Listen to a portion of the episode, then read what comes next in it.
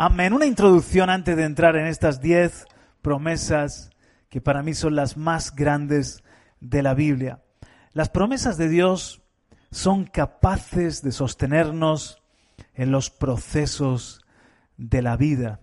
De hecho, el Señor nos envía promesas, palabra, que se convierten en un ancla en la tormenta. Habéis visto cuando en un puerto se levanta tempestad y evidentemente los barcos no se van a la deriva, no, no se destruyen, porque tienen un ancla que los sostiene. A pesar de que se mueven, están anclados.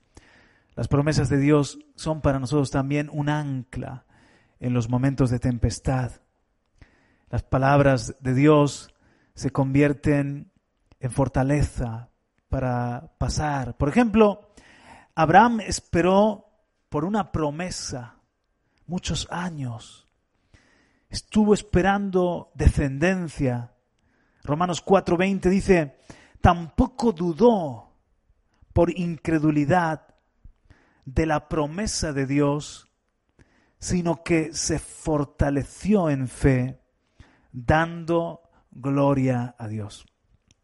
Hasta este punto Abraham parece un superhéroe, sin embargo nos ha dejado el Señor claro su historia, fíjate que es el padre de la fe, y él también tuvo momentos en los que quiso ayudar a Dios, en los que cuestionó si tenía que hacer algo como lo que hizo de Agar, de juntarse con Agar, porque dijo, quizás de esta forma el Señor va a cumplir su promesa. Es decir, tuvo momentos en los que su fe se debilitó, fue perfeccionada. La fe se perfecciona, es un proceso de madurar también nuestra fe hasta que hubo una confianza plena de Abraham, una confianza de que Dios podía cumplir lo que había prometido. Dice que Abraham consideró que el que había prometido era poderoso para cumplirlo. ¿Cuántos saben que Dios es poderoso? El que nos promete no es cualquiera, es el Todopoderoso, que puede cumplir con todo lo que Él promete. Por otra parte, Sara dice en Hebreos capítulo 11 que creyó que el que había prometido no solamente era poderoso, era fiel. Era fiel. No era un Dios que hace falsas promesas. No era un Dios que dice y no cumple. Dios no es como Mbappé. Bueno, no me voy a meter ahí.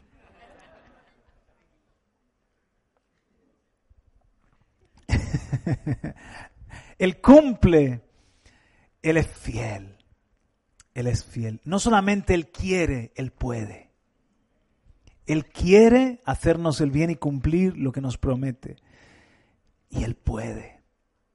Entonces, Abraham sostuvo su fe en esta seguridad de que Dios era poderoso. Por ejemplo, en un momento de fe, dice que vio el, cielo estrellado, el cielo, el firmamento lleno de estrellas, entonces creyó en la promesa de que Dios le iba a dar, el que había hecho las estrellas, le iba a dar tantos hijos como las estrellas.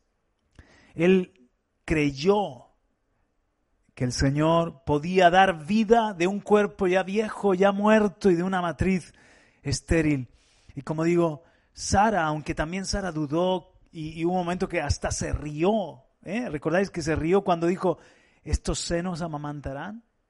Pero hizo clic en algún punto en su relación con Dios, creyó que Dios era bueno, que no estaba jugando con ellos, al ratón y al gato, a darles falsas esperanzas, creyó que Dios era fiel para cumplir lo que había prometido.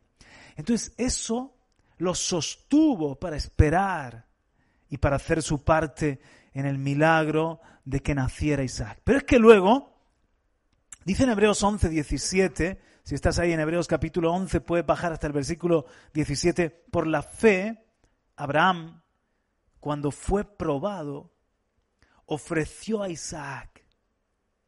Y el que había recibido las promesas ofrecía su unigénito. Entonces estoy hablando de que las promesas son capaces de sostenernos en las pruebas y en los procesos. En este caso, ¿qué prueba? ¿No? Tres días llevando a tu hijo a un altar porque Dios ha dicho, entrégamelo. ¿Qué prueba? El decir, voy a, a sacrificarle a Dios mi hijo. Pero ¿qué sostuvo Abraham? Que Dios le había prometido que de parte de Isaac vendría una descendencia tan numerosa como la arena del mar y como la estrella del cielo. Entonces, Abraham se aferró a la promesa y dijo, espérate un momento. Si es a través de Isaac, no es por Ismael ni por otro, es por Isaac. Entonces, si Dios ha dicho que, me, que se lo sacrifique, me lo va a resucitar. Abraham tenía fe en el Dios que llama a lo que no es como si fuera y que da vida a los muertos. Porque a la estéril la llamó madre de muchos y al muerto lo resucitó. A un hombre que no podía dar vida, de lo, de lo muerto salió vida. Abraham creía en el poder de resurrección de Dios. Y, y su lógica, según Hebreos, esto lo dice en Hebreos, nos desentraña un poquito del corazón de Abraham. Dijo, si el Señor me pide que lo sacrifique, me lo va a resucitar. Porque mi, mi, multiplicación de mí dice que van a salir reyes y naciones, es a través de Isaac. Y dice que como vivo lo volvió a recibir de entre los muertos. O sea, en su corazón lo sacrificó. Desde el momento que salió de su casa para ir a Moria, desde ese momento ya, ya lo había sacrificado. Y lo volvió a recibir como vivo. ¿Qué sostuvo Abraham en esa prueba, en esa espera, en ese proceso, fue la promesa, fue lo que Dios había dicho. Dios no es un hombre para mentir, ni un hijo de hombre para arrepentirse, para decir hoy una cosa y mañana otra. Si Él me lo ha dicho, Él me lo va a cumplir y Él es poderoso para resucitar a mi hijo. Y por eso le creyó al Señor. Indudablemente Abraham llegó un momento que podía obedecer porque conocía a Dios. Dios no te pide nada que Él no sabe que se lo puedes dar. O sea, tú vas a caminar con Dios, vas a ir conociendo a Dios. Y Dios va a, va a llegar un momento que si te pide algo es porque Él ya te ha mostrado que Él es real, ya te ha mostrado que Él es bueno, ya te ha mostrado que Él es fiel. Él no es un desconocido. Para ti Él es un padre, un amigo, un Dios bueno y que todo lo hace para cumplir un propósito en tu vida. ¿Cuánto le dan un aplauso? Aleluya. Amén. Las promesas de Dios nos sostienen. Por ejemplo, Israel cruzó un desierto por una promesa, la tierra prometida. Y el, el, el anciano Caleb, que salió con 40, pero llegó a la tierra prometida ya con 85. ¿Qué había en su corazón? ¿Qué hacen? Eh, eh, Caleb era como, como un asimilado por el pueblo, o sea, uno que se había sumado a Israel. ¿Qué había en el corazón de Caleb para pasar todo ese desierto, seguir con el pueblo de Israel, liderar al pueblo de Israel. ¿Qué había en el corazón de Caleb?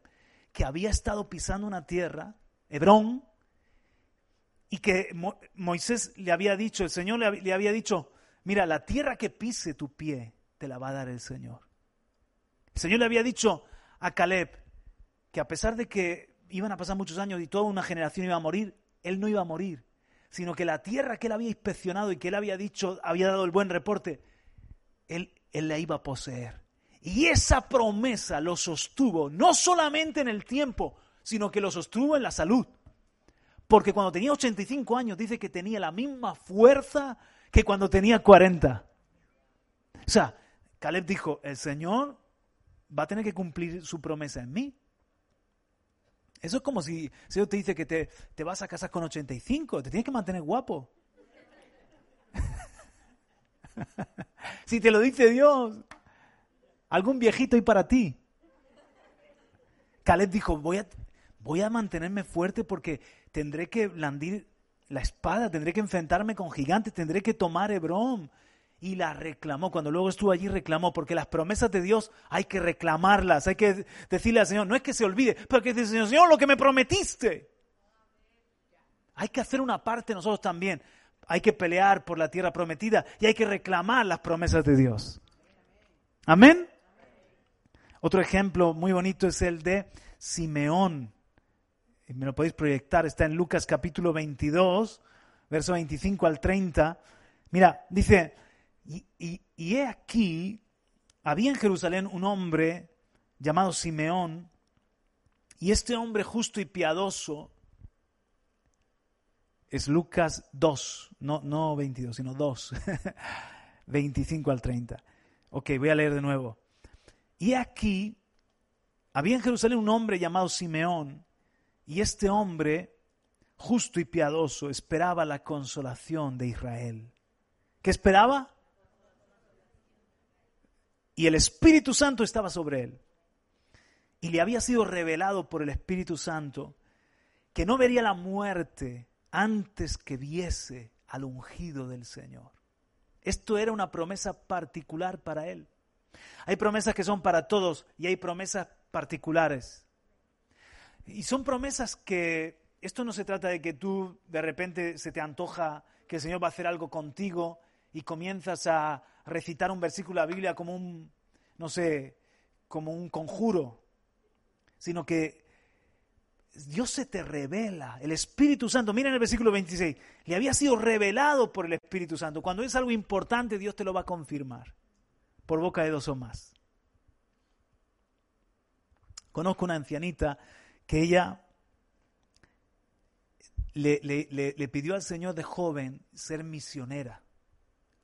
Pero la, vida le había llevado por, por, otros derroteros a, nivel de formar una familia, criar unos hijos, vivir en Inglaterra, etc.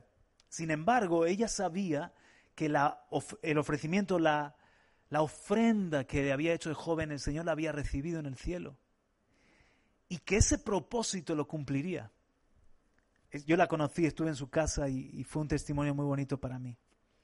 Bueno, pues ya viuda y con nietos y con hijos grandes, resulta que hubo un mover en su iglesia de ir a un orfanato de un país del este, no recuerdo ahora mismo en qué país fue, no sé si fue eh, en uno de estos países donde ha habido guerra, ¿cómo se llama? Eh, Croacia, ¿Dónde hubo guerra? En, eh, bueno, en Ucrania y ahora, y ha habido antes, pero no sé si fue la guerra de Croacia, había dejado niños huérfanos. Y entonces estaban en un orfanato y les faltaban, eran niños que estaban creciendo y faltaba calor humano. Entonces iban mujeres de Inglaterra durante seis meses, cuidaban a los niños, hacían viajes así, les daban a los niños cuidado, calor, cariño, y después regresaban otro tiempo a Inglaterra. Entonces se hizo por la televisión cristiana, se hizo el llamado y cuando ella estaba viéndolo, el Señor le trajo a, memoria la promesa y dijo ella, este es mi tiempo. Ya tenía 80 y no sé si eran 82, 83, no recuerdo bien, para allá que se fue la abuela y cumplió Dios el propósito de ella de ser misionera. No tenía mucho para dar, pero le podía dar cariño a un bebé. Y ella lo decía en una forma alabando la fidelidad de Dios.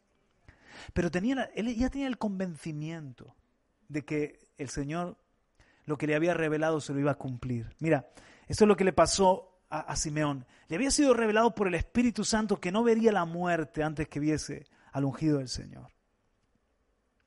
Él, verso 28, tomó al niño en sus brazos y bendijo a Dios diciendo, ahora Señor, despides a tu siervo en paz, conforme a tu palabra, porque han visto mis ojos tu salvación. Dios le cumplió la promesa. Y esto que le fue revelado es como que mantuvo a Simeón, igual que a Caleb, en un momento de gran desierto, de gran sequía espiritual. Simeón era un hombre lleno del Espíritu Santo, amigo del Espíritu Santo, que se mantuvo esperando la promesa, esperando la promesa. Cuando tú esperas la promesa y te aferras a ella, entonces eso te, te, sostiene en el proceso. Amén, hermanos. Otro último ejemplo es los 120. Esto está en Lucas 24, 49. Los 120 se quedaron esperando la promesa en el aposento alto. ¿Cuál fue la promesa? Lucas 24, 49. He aquí yo enviaré la promesa de mi Padre sobre vosotros, pero quedaos vosotros en la ciudad de Jerusalén hasta que seáis investidos de poder desde lo alto. En todos estos casos, el Dios que promete es el Dios que cumple. Lo que pasa es que hay promesas que se cumplen en 10 días, como el caso de los 120, promesas que se cumplen en 40 años, como el caso de Caleb, y probablemente toda una vida, como en el caso de Simeón. Pero luego tenemos el caso de aquellos que murieron esperando la promesa y nunca se cumplió. Esto está en Hebreos 11, 9. Hebreos 11, 9. Mirad, por la fe habitó como extranjero en la tierra prometida, como en tierra ajena, morando en tiendas con Isaac y Jacob, coherederos de la misma promesa. Ahora vamos a bajar al versículo 13, Hebreos 11, 13. Todos estos murieron en fe sin haber recibido las promesas. Pero habiéndolas visto y aceptado con gusto desde lejos, confesando que eran extranjeros y peregrinos sobre la tierra, porque los que dicen tales cosas claramente dan a entender que buscan una patria propia. Y si en verdad hubieran estado pensando en aquella patria de donde salieron, habrían tenido oportunidad de volver. Pero en realidad anhelan una patria mejor, es decir, celestial por lo cual Dios no se avergüenza de ser llamado Dios de ellos, pues les ha preparado una ciudad. El ejemplo de estos héroes de la fe que a mí me, que a mí me ministra es que lo más importante para ellos no es la promesa terrenal, sino el Dios de la promesa. Lo más importante para estos hombres no es lo que Dios les pueda dar, sino el Dios que les ha prometido. De manera que para ellos Fíjate, aunque Dios les prometió, por ejemplo, Dios les prometió una tierra, su corazón no estaba tanto en la tierra de allí abajo, sino en la tierra de arriba, donde mora Dios. Aunque Dios les había prometido una simiente, un Mesías, y muchas cosas como por ejemplo ser una gran nación, pero Abraham no vio una gran nación, solo un hijo. Isaac, dos. Jacob murió y eran setenta. Muchas de las cosas que Dios les prometió no las vieron, pero dice que las aceptaron con gusto de lejos. Porque para ellos lo más importante es que eran llamados, Dios era llamado el Dios de Abraham, de Isaac y de Jacob. O sea, fíjate, quizás hay cosas que tú no vas a ver y va a ver la siguiente generación. Quizás, hay cosas que tú anhelas y no se van, no, se van a ver cumplidas por alguna razón en tus días. Pero nosotros ya nos tenemos que sentir contentos. Porque nosotros no solo tenemos las promesas de Dios, tenemos al Dios de las promesas. Y si nos mantenemos en fe, Dios no se avergüenza de ser llamado el Dios de Abraham, de Isaac y de Jacob. Hay que saberse enfocar correctamente. Por ejemplo, te enfermas, tienes que reclamar tu sanidad hasta el fin. Pero si no te sanas en tu cuerpo aquí abajo, yo sé que tengo un cuerpo preparado ahí arriba. Y sé que Dios no, si me muero, Dios no está engañándome, porque para mí la enfermedad está ya vencida. Eh, si Él me quiere dejar enfermo, ya mi vida está en sus manos. Yo no estoy en manos del diablo ni de la enfermedad, estoy en manos de Dios. Entonces mi fe es que Él si ha permitido que yo me muera, eso es la forma de sanarme. Y tiene un cuerpo preparado para mí. Amén. Soy rico ya, ya tengo una ciudad con calles de oro y mar de cristal. Aleluya. Tengo a Dios. Y esa es la fe que al Señor le agrada. Ahora, claro, creo las promesas y reclamo las promesas. Mira, un poquito más, en el versículo 39 y 40. Hebreos 11, 39 40. Y todos estos habiendo obtenido aprobación por su fe, no recibieron la promesa, porque Dios había, había provisto algo mejor para nosotros, a fin de que ellos no fueran hechos perfectos sin nosotros. O sea, muchos de Israel no vieron al Mesías en sus días. Isaías, Jeremías, grandes hombres de Dios, estaban esperando ver al Señor y su salvación y sus las profecías que ellos mismos habían hecho de la restauración de Israel y no las vieron. Porque Dios las tenía preparadas para nuestros tiempos. Nosotros somos los de después de Jesucristo. Ellos son los de antes de Jesucristo. Pero dice que ellos igual murieron en fe, esperando, esperando que Dios lo iba a cumplir, si no con ellos, con los que habían de venir. Pero una vez que van al cielo, ya están cara a cara y ya conocen a Jesús cara a cara, y ya, ya están con el Padre cara a cara, y ellos, hermanos, se gozan. ¿Por qué? Porque son parte de, un pueblo mucho más grande. Ahora somos no solamente Abraham, Isaac, Jacob, Isaías, Jeremías, el rey David, sino que la salvación ha alcanzado a todas las naciones, no solamente Israel, sino a todas las naciones. Y somos un gran pueblo que estamos disfrutando de las mismas promesas de Dios. Amén. Entonces, hay cosas que, mira, hay cosas que el Señor va a hacer quizás en, los días de una generación. A lo mejor hay cosas que Fernando anheló y que no pudo ver y que nosotros estamos viviendo. Yo hay veces que estoy viviendo cosas y yo me imagino, ay, si Fernando hubiese visto todo esto, porque él lo profetizaba y lo soñaba, pero el Señor no ha querido que sea en sus días, sino en nuestros días. Pero Él ya está, ya tiene su parte, ya está en casa, ya está con papá, ya está con el Señor. Y lo importante es que Él se murió creyéndole hasta el fin. O sea, la recompensa más grande es la recompensa de la fe. La recompensa más grande no es obtener la promesa en la tierra. La recompensa más grande es, es que el Señor te diga, bien, como dice Pablo, he guardado la fe me está reservada la corona. Has guardado la fe, eres un vencedor y aquí está la corona. Esa es la recompensa más grande. Amén. Entonces nosotros tenemos que ser como una tenaza que se aferra a las promesas de Dios y las crea hasta el fin. Por ejemplo, cree Señor Jesucristo y seas salvo tú y tu casa. Créelo hasta el fin. Aunque te mueras y todavía no se ha convertido ese nieto o ese hijo, tú créelo hasta el fin. Porque tu fe tiene grande recompensa, tiene galardón. Dios es galardonador de esa fe. ¿Y quieres que te diga una cosa? Las promesas de Dios son como un cheque. En algún momento lo vas a cobrar. Hebreos 6:12 dice, Hebreos 6:12 dice, a fin de que no, no os hagáis perezosos, sino imitadores de aquellos que por la fe y la paciencia heredan las promesas. Entonces, la promesa es como un cheque.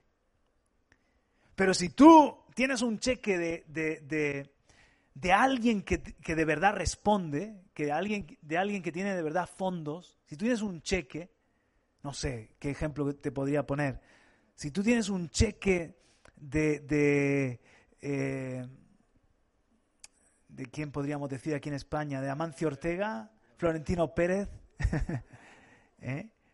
con ese cheque tú vas al banco y hasta pagaré, el pagaré, ¿no? Un pagaré. Pagaré quiere decir, te pagaré. Te di un pagaré. En 90 días te pagaré. Pues tú vas a ese, al banco y tú puedes negociar ese pagaré. Si tiene esa firma detrás. Las promesas de Dios son un pagaré. Son un cheque que ya tú lo tienes que, que tener en tu corazón con gozo. Como un, todavía no lo veo, pero ya para mí es como una realidad. Porque el que firma la promesa tiene fondos. El que firma la promesa es fiel para cumplir la promesa. Amén. Mira, esto es como cuando yo le, prometí a mis hijos,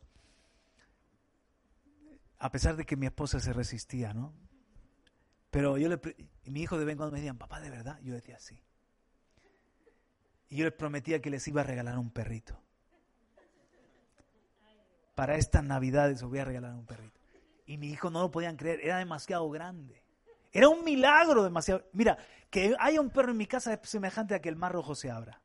Igual. Si tú conoces a mi esposa, es parecido. Porque ella decía, jamás habrá un perro en mi casa cuando se casen. Entonces mi hijo me decía, papá, y yo le decía, sí.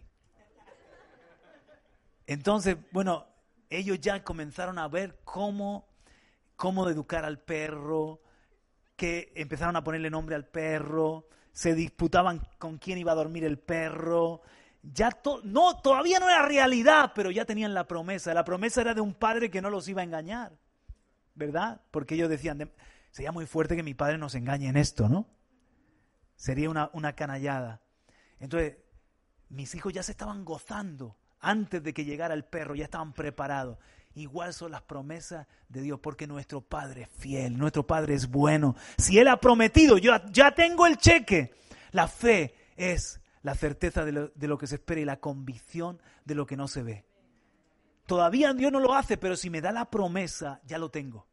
Ya lo cobro en mi corazón y ya me preparo para verlo hecho una realidad. Amén. Y aún si no lo veo en vida, pues lo veré cuando esté cara a cara con el Señor, el Señor me dirá, mira, en tus días no, no llegó el cumplimiento de la promesa, pero te recompenso doble por tu fe, porque te has muerto guardando la fe, te doy una corona de recompensa. Porque si la recompensa no llega en la tierra, mejor, porque en el cielo será más grande que en la tierra. ¿Tú has visto cuando dicen, dicen, si hacéis las cosas para ser vistos y los hombres os aplauden, ya tenéis la recompensa. Ya no hace falta que el Padre os recompense. Pero si hacéis las cosas y solo Dios os ve y no tenéis la recompensa en la tierra, el que, el que es del cielo, el Padre del cielo, tiene el deber de daros la recompensa. ¿Me estáis entendiendo? Extrapólalo a las promesas. Si Dios no te ha dado el cumplimiento de la promesa en la tierra, si te da el cumplimiento en la tierra, ya tienes tu recompensa. Pero si no me da en la tierra, prepárate porque los padecimientos de este tiempo presente no se pueden comparar con la gloria venidera. Habrá recompensa en el cielo. Merece la pena creerle a Jesucristo. Dale un aplauso, amén. ¿Entiendes? Bueno, vamos allá. La promesa genérica que las envuelve todas, esta eh, las envuelve todas, es segunda de Corintios 1, 19 al 21. Esta las envuelve todas. ¿Qué dice en 2 Corintios 1, 19 al 21? Porque el Hijo de Dios Jesucristo, que entre vosotros ha sido predicado por nosotros, por mí, Silvano y Timoteo, no ha sido sí y no, mas ha sido sí en él. Porque todas las promesas de Dios son en él sí y en él amén, por medio de nosotros para la gloria de Dios. Y el que nos confirma como sos en Cristo y el que nos ungió es Dios. Mira, yo no merezco nada, pero Cristo lo merece todo. Cuando yo voy al cielo en mi nombre y en mi justicia, pues evidentemente solo merezco que Dios me dé la espalda. Pero cuando voy al cielo como hijo de Dios por la fe en Jesucristo, en el nombre de Jesús, todo lo que Cristo ha ganado es para mí también. Soy heredero de Dios y coheredero con Cristo. Todo es por gracia. Entonces, ¿el Padre le puede negar algo al Hijo? Nada, porque el Hijo lo satisfizo en todo y fue perfecto en todo. Todas las promesas del Padre para el Hijo son sí, amén. Y por lo tanto nosotros que somos beneficiados, que hemos creído en Jesucristo, que el Padre nos ve a través de Jesucristo, las promesas por medio de Cristo Jesús son sí y son amén. Aleluya. Amén. A veces nos sentimos indignos, pero estas promesas que vamos ahora a ver no es por tu dignidad, es por los méritos de Jesucristo. Aleluya, por eso le damos en todo la gloria. Y aquí van las diez promesas. Se titula así, las diez promesas más grandes de la Biblia. Promesa uno. Hay seis para la tierra y cuatro para el cielo. Vamos a empezar con la de la tierra. Promesa número uno. La promesa de su presencia y de su amistad. Eso es lo más grande. Mateo 28, 20 dice, y aquí, yo estoy con vosotros todos los días hasta el fin del mundo. Eso es una promesa hecha hace dos mil años, pero el Señor la cumple y la cumplirá mañana. Hoy lo ha cumplido hoy jueves y mañana viernes también lo cumplirá. Romanos 8, 38 y 39. Promesa de su amistad, promesa de su presencia. Porque estoy convencido de que ni la muerte, ni la vida, ni ángeles, ni principados, ni lo presente, ni lo porvenir, ni los poderes, ni lo alto, ni lo profundo, ni ninguna otra cosa creada nos podrá separar del amor de Dios que es en Cristo Jesús, Señor nuestro. ¿A qué es una favorita? ¿A qué sí? ¿Qué dice ahí? Que nada me puede separar, que yo tengo la amistad, que yo tengo la presencia, nada me puede separar del amor de Dios. No importa dónde esté, ni cómo me sienta, ni cómo esté. Promesa número dos. ¿Cómo llamarla? Yo le llamo, es una palabreja, no está en el diccionario, es, yo le llamo la omnicooperatividad de Dios. Romanos 8:28. Y sabemos que para los que aman a Dios, todas las cosas cooperan para bien. Esto es para los que son llamados conforme a su propósito. Es la promesa de que nada es para mal, todo es para bien en mi vida. Eso es grande. Todo ayuda, todo trabaja para bien. Todo, todo, todo, todo. Todo, todo cuánto es. ¿Cómo me definirías todo? Todo es, nada está fuera de todo. Vamos a hablar un rato de todo. ¿A qué no hace falta? Todo. Todo ayuda para bien. Aleluya. Esa promesa está conmigo todos los días. Amén. Se quema la comida. Ayunamos. Todo es para bien. Amén. Aleluya. Se pierde el último programa de radio que hemos hecho. Porque se oye mal. El siguiente saldrá mejor. Amén. Se cierra una puerta. Eso no es para mi mal. Esto me enseña, esto me ayuda, esto me procesa y Dios tiene otra puerta para mí. Del otro aplauso al Señor. Aleluya. O sea, todo suma en los hijos de Dios. Todo suma. Promesa número tres. Esta me encanta. Promesa de gracia. Gracias, eh, Gina, lo has puesto muy bien. ¿A ver cómo lo has puesto la, anterior? La omnico, omnicooperatividad de Dios. Esa palabra hay que meterla en el diccionario, diccionario evangélico de la Real Academia del Reino de Dios. Omnicooperatividad, ya está. Me gusta. La tres, promesa de gracia en la debilidad. Esta también me acompaña muchos días. Hoy, por ejemplo, Segunda de Corintios 12, 9 y 10. Y Él me ha dicho, te basta mi gracia, pues mi poder se perfecciona ¿dónde?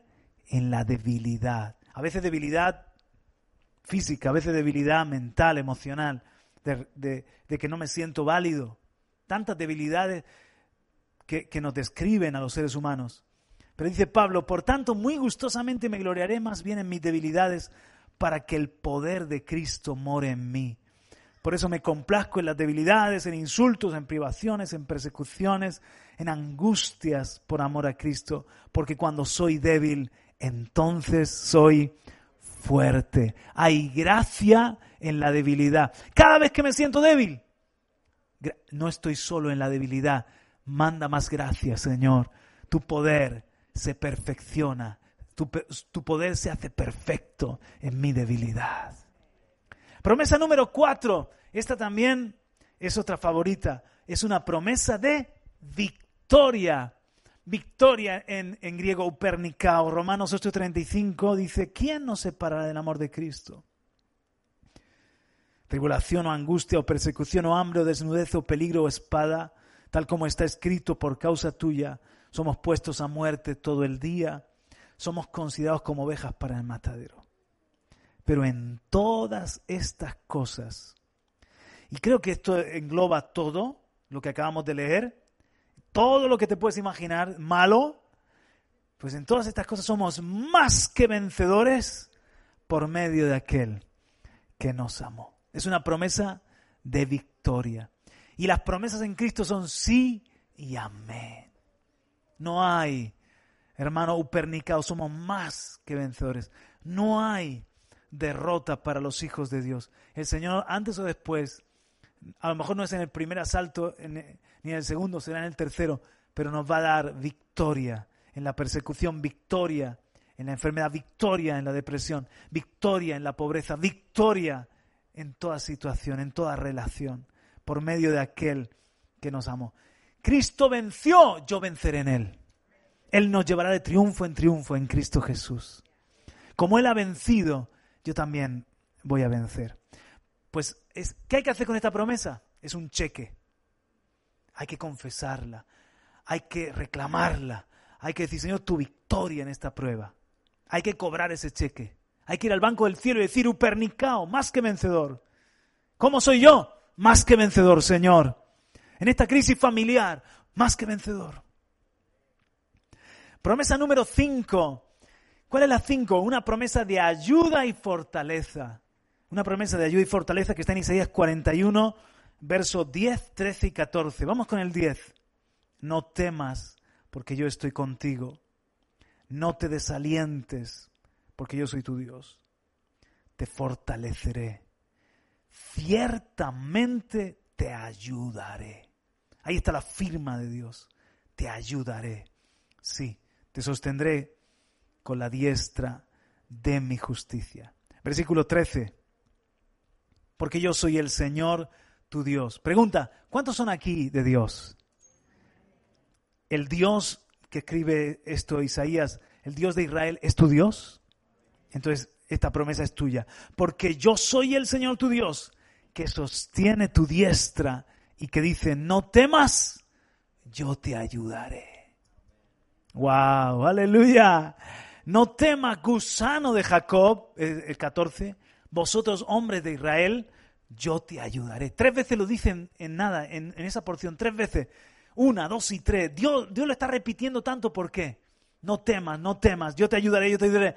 Porque dudamos, porque tememos, porque a veces decimos, ¿quién me ayuda? Pero ¿quién está conmigo? El Señor dice, yo nunca te dejo, yo te ayudo.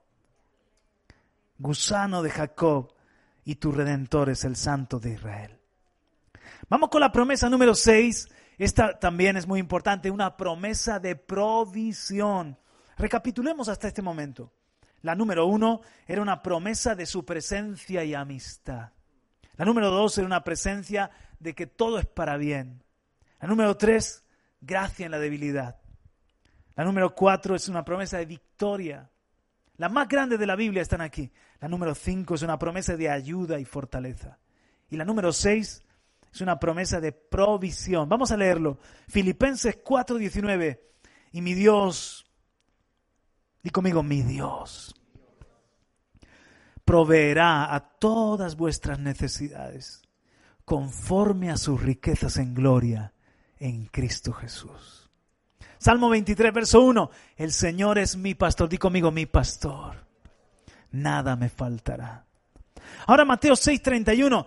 Por tanto, no os preocupéis diciendo qué comeremos o qué beberemos o con qué nos vestiremos. ¿Eh? Los que vais, las que vais para la boda, tranquilas. Él dice, porque los gentiles buscan ansiosamente todas estas cosas que vuestro Padre Celestial sabe que necesitáis de todas estas cosas. Pero buscad primero su reino y su justicia y todas estas cosas os serán añadidas. Por tanto, no os preocupéis por el día de mañana, porque el día de mañana se cuidará de sí mismo. Bástele a cada día sus propios problemas. promesas, hay muchísimos más versículos, pero tres que te he dado ahí, promesas de provisión. Y ahora las siete con esta terminamos las de la tierra. Todo lo que necesitamos, mira, es una promesa de protección. Protección.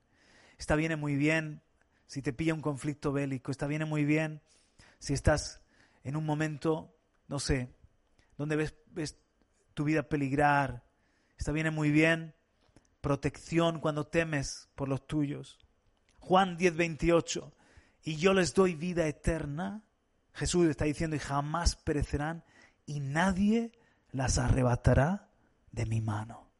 Se refiere a sus ovejas. El lobo puede estar rodeando el león, pero el pastor es más grande, el pastor ha vencido, el pastor tiene su vara y su callado a nuestro favor, nadie las arrebatará de mi mano. Y ahora en el Salmo 121, 3 al 5, no permitirá que tu pie resbale, no se adormecerá el que te guarda. He aquí no se adormecerá ni dormirá el que guarda a Israel. El Señor es tu guardador. El Señor es tu sombra a tu mano derecha. Un guardador que no se duerme, que, que no, no se distrae, que siempre está atento de nosotros. Aleluya. Cuando eh, viajamos, el Señor guardará tu salida y tu entrada desde ahora y para siempre. Yo he experimentado la bendición de esta promesa de protección, de cuando te sientes indefenso, ¿no? Y dices, Señor, no estoy solo, tú me cuidas, en, peligros tú me cuidas. Muy bien, ahora vamos con las eternas. Si las las terrenales yo sé que son muy importantes porque estamos aquí, pisamos la tierra, pero las eternas son más importantes porque la eternidad no se acaba. ¿O no? Esto es verdad, pero aquello es más verdad. Lo que se ve fue hecho de lo que no se ve. Entonces, las promesas de eternidad son las siguientes. Número 8, la promesa de su venida y de una nueva morada. Como lo dice en Juan 14, 2, en la casa de mi padre hay muchas moradas. Si no fuera así, os lo hubiera dicho, porque voy a preparar un lugar para vosotros. He aquí una promesa de Jesucristo. Voy a preparar un lugar para vosotros. Y ahora, segunda de Pedro 3, verso 4. Esto es lo que susurra el diablo con sus espíritus de incredulidad. ¿Dónde está la promesa de su advenimiento, de su venida? Porque desde el día en que los padres durmieron, todas las cosas permanecen así como desde el principio de la creación. O sea, ¿qué estáis creyendo? ¿Dónde está la, promesa de su venida? Versículo 8. Mas, oh amados, no ignoréis esto, que para el Señor un día es como mil años y mil años como un día. El Señor no retarda su promesa, según algunos la tienen por tardanza. Él mide diferente los tiempos. Dice, sino que es paciente para con nosotros, no queriendo que ninguno perezca, sino que todos procedan al arrepentimiento. Así que ahora, a los del Nuevo Testamento, dame tu atención, estoy terminando. A los del Nuevo Testamento nos está pasando igual que a los del Viejo. Los del Antiguo Testamento esperaban la restauración de Israel y la llegada del Mesías. Y muchos se morían y no lo veían pero y con gusto estaban, se mantenían en fe esperando ese día, esperando que llegara ese día. Nosotros, muchas generaciones de cristianos desde el siglo I, han muerto esperando la venida de Jesús y esperando la restauración del reino de Dios, de todas las cosas, que todas las cosas otra vez estén sujetas a Dios. Y, están esperando y se mueren con esa promesa y no la ven cumplida. ¿Por qué? ¿Por qué en el siglo XXI estamos todavía aquí dice, porque a lo del siglo I dice el Señor, el Señor tiene paciencia. Y, no viene ya porque todavía hay, otros que tienen que ser salvados. Vosotros no veis la, promesa cumplida por misericordia a, las próximas generaciones. Pero un día todos juntos vamos a alabar al Señor, vamos a alabar su fidelidad y vamos a decir, fieles son tus promesas, Señor y verdaderos son tus juicios, justos tus juicios. ¿Entendéis esto? Entonces, si el Señor no nos cumple a nosotros la venida de Cristo, es porque todavía hay generaciones que tienen que entrar al reino de Dios. La puerta del arca sigue abierta. Ahora, dice en el 10, pero el día del Señor vendrá como ladrón en la noche. Para nosotros no va a ser algo malo como un ladrón en la noche para nosotros va a ser como el amado que llega en la noche. Para la gente inconversa va a ser como una pesadilla. Los tiempos del fin. Para nosotros, no, nosotros no tenemos que esperar la venida del Señor como si viniera un ladrón a hacernos daño, sino como el esposo o como el rey que vuelve, el esposo que viene. En el cual los cielos pasarán con gran estruendo y los elementos ardiendo serán deshechos. Y la tierra y las obras que hay en ella serán quemadas. 13. Pero nosotros esperamos, según sus promesas, cielos nuevos y tierra nueva, en los cuales mora la justicia. 14. Por lo cual, oh amados, estando en espera de estas cosas, procurad con diligencia ser hallados por Él, sin mancha e irreprensibles en paz. No nos dormimos en esta, en esta espera, sino que nos mantenemos con diligencia. ¿Cuántos dicen amén? 9 promesa de vida eterna. No solamente hay una morada y una venida, sino que nos pastoreará y reinaremos con Él. Apocalipsis 7, 16 y 17 y Apocalipsis 22, 4 al 6. Vamos al primero, Apocalipsis 7, 16 y 17. ¿Me lo proyectas? Gracias. Dice, ya no tendrán hambre, ni sed, ni el sol los abatirá, ni calor alguno, pues el Cordero en medio del trono los pastoreará y los guiará a manantiales de aguas de vida. Y Dios enjugará toda lágrima de sus ojos. Por eso cuando nosotros enterramos a nuestros muertos, no lo hacemos igual que los que no tienen esperanza, de los que no tienen esta promesa. Nosotros sabemos que el pastor los está cuidando, los pastoreará más allá de la muerte y que allá no habrá dolor, ni lágrimas, ni llanto. Amén.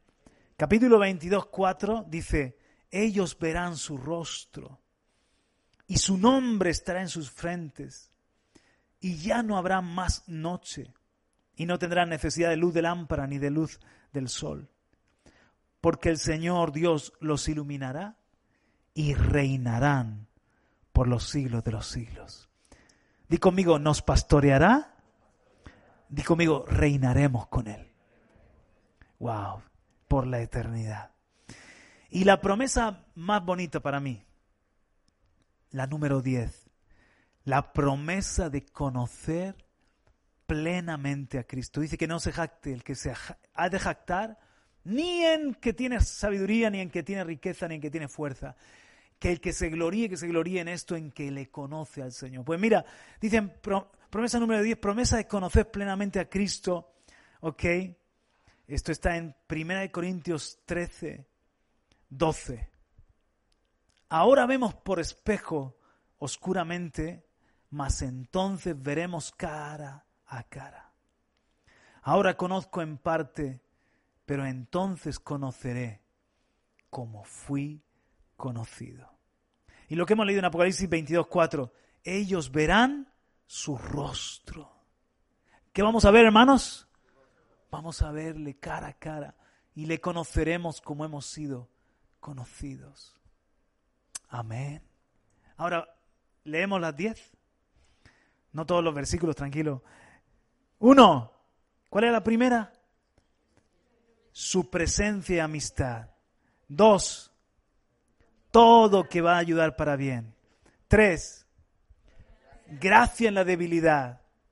Cuatro, somos más que vencedores. Cinco, no temas, yo te ayudo, yo te fortalezco. Seis, provisión, Él es mi pastor, nada me faltará. Siete, Él nos guarda, nadie las arrebatará de mi mano. Ocho, su venida y que hay una nueva morada, tan cierto como que vino la primera, vendrá la segunda. Nueve, vida eterna, Él nos pastoreará más allá de la muerte y reinaremos, somos reyes y sacerdotes que reinaremos con Él. Y diez, Ahora le conozco en parte, pero le conoceré plenamente. Le veré cara a cara. Ahora le veo como en un espejo. Le veo por, por los ojos de la fe. Entonces le ya no hará falta la fe, porque le veré cara a cara. Veré su rostro. Y todas estas promesas en Cristo Jesús son sí y amén. Lo que pasa es que a veces la provisión puede tardar, o la sanidad, o, yo qué sé, puede tardar una promesa pero yo ya tengo el cheque, ya tengo el pagaré, ya tengo la seguridad de que mi Padre que ha, que ha prometido lo va a cumplir. Dale un aplauso al Señor. Amén. Aleluya. Ponte en pie. Mira, cuando estés en un desierto, cuando estés en una espera larga, cuando estés en una prueba, cuando estés en un momento donde te debilitas o tu fe titubea, echa mano de estas promesas. He leído promesas que son para todos los que estamos en Cristo, para todos los cristianos por igual. Así que, gracias Señor. Quizás tú añadirías algunas, pero estas son mis diez promesas más importantes de la Biblia. Gracias Padre porque hoy nos has consolado, nos has fortalecido en fe, nos has recordado que tú eres fiel y poderoso para cumplir lo que has prometido. Gracias, Padre, porque Esta es nuestra ancla. A veces el barco se mueve por, por los vientos adversos. Y hay esas voces del diablo, ¿dónde está tal o cual promesa? ¿Qué haces todavía esperando? Pero Señor, me acuerdo de Job, que dijo, aunque Él me mate, en Él esperaré. Y su paciencia y su espera no ha quedado como una triste historia. Su postrer estado fue mejor que el primero. Dos veces, multiplicado por dos todo, dos veces tanto fue bendecido. Pero lo más importante es que te vio, te conoció, tuvo un encuentro contigo increíble, impresionante. Gracias, Señor. Porque la promesa más importante es que tenemos tu amistad y tenemos tu presencia. Con esa hemos empezado. Y la otra con la que hemos terminado es que un día te conoceremos plenamente y te veremos cara a cara. ¿Por qué? Porque la, la bendición que tenemos eres tú. No nos importa tanto si la ciudad será así o asao, sino que estaremos contigo para siempre. ¿Dónde estás tú? Ahí está nuestro cielo. Gracias, Señor. Mi alma te alaba, Señor. Y a través de estas promesas nos fortalecemos y te damos toda la gloria y la honra. Amén. Y amén. Aleluya.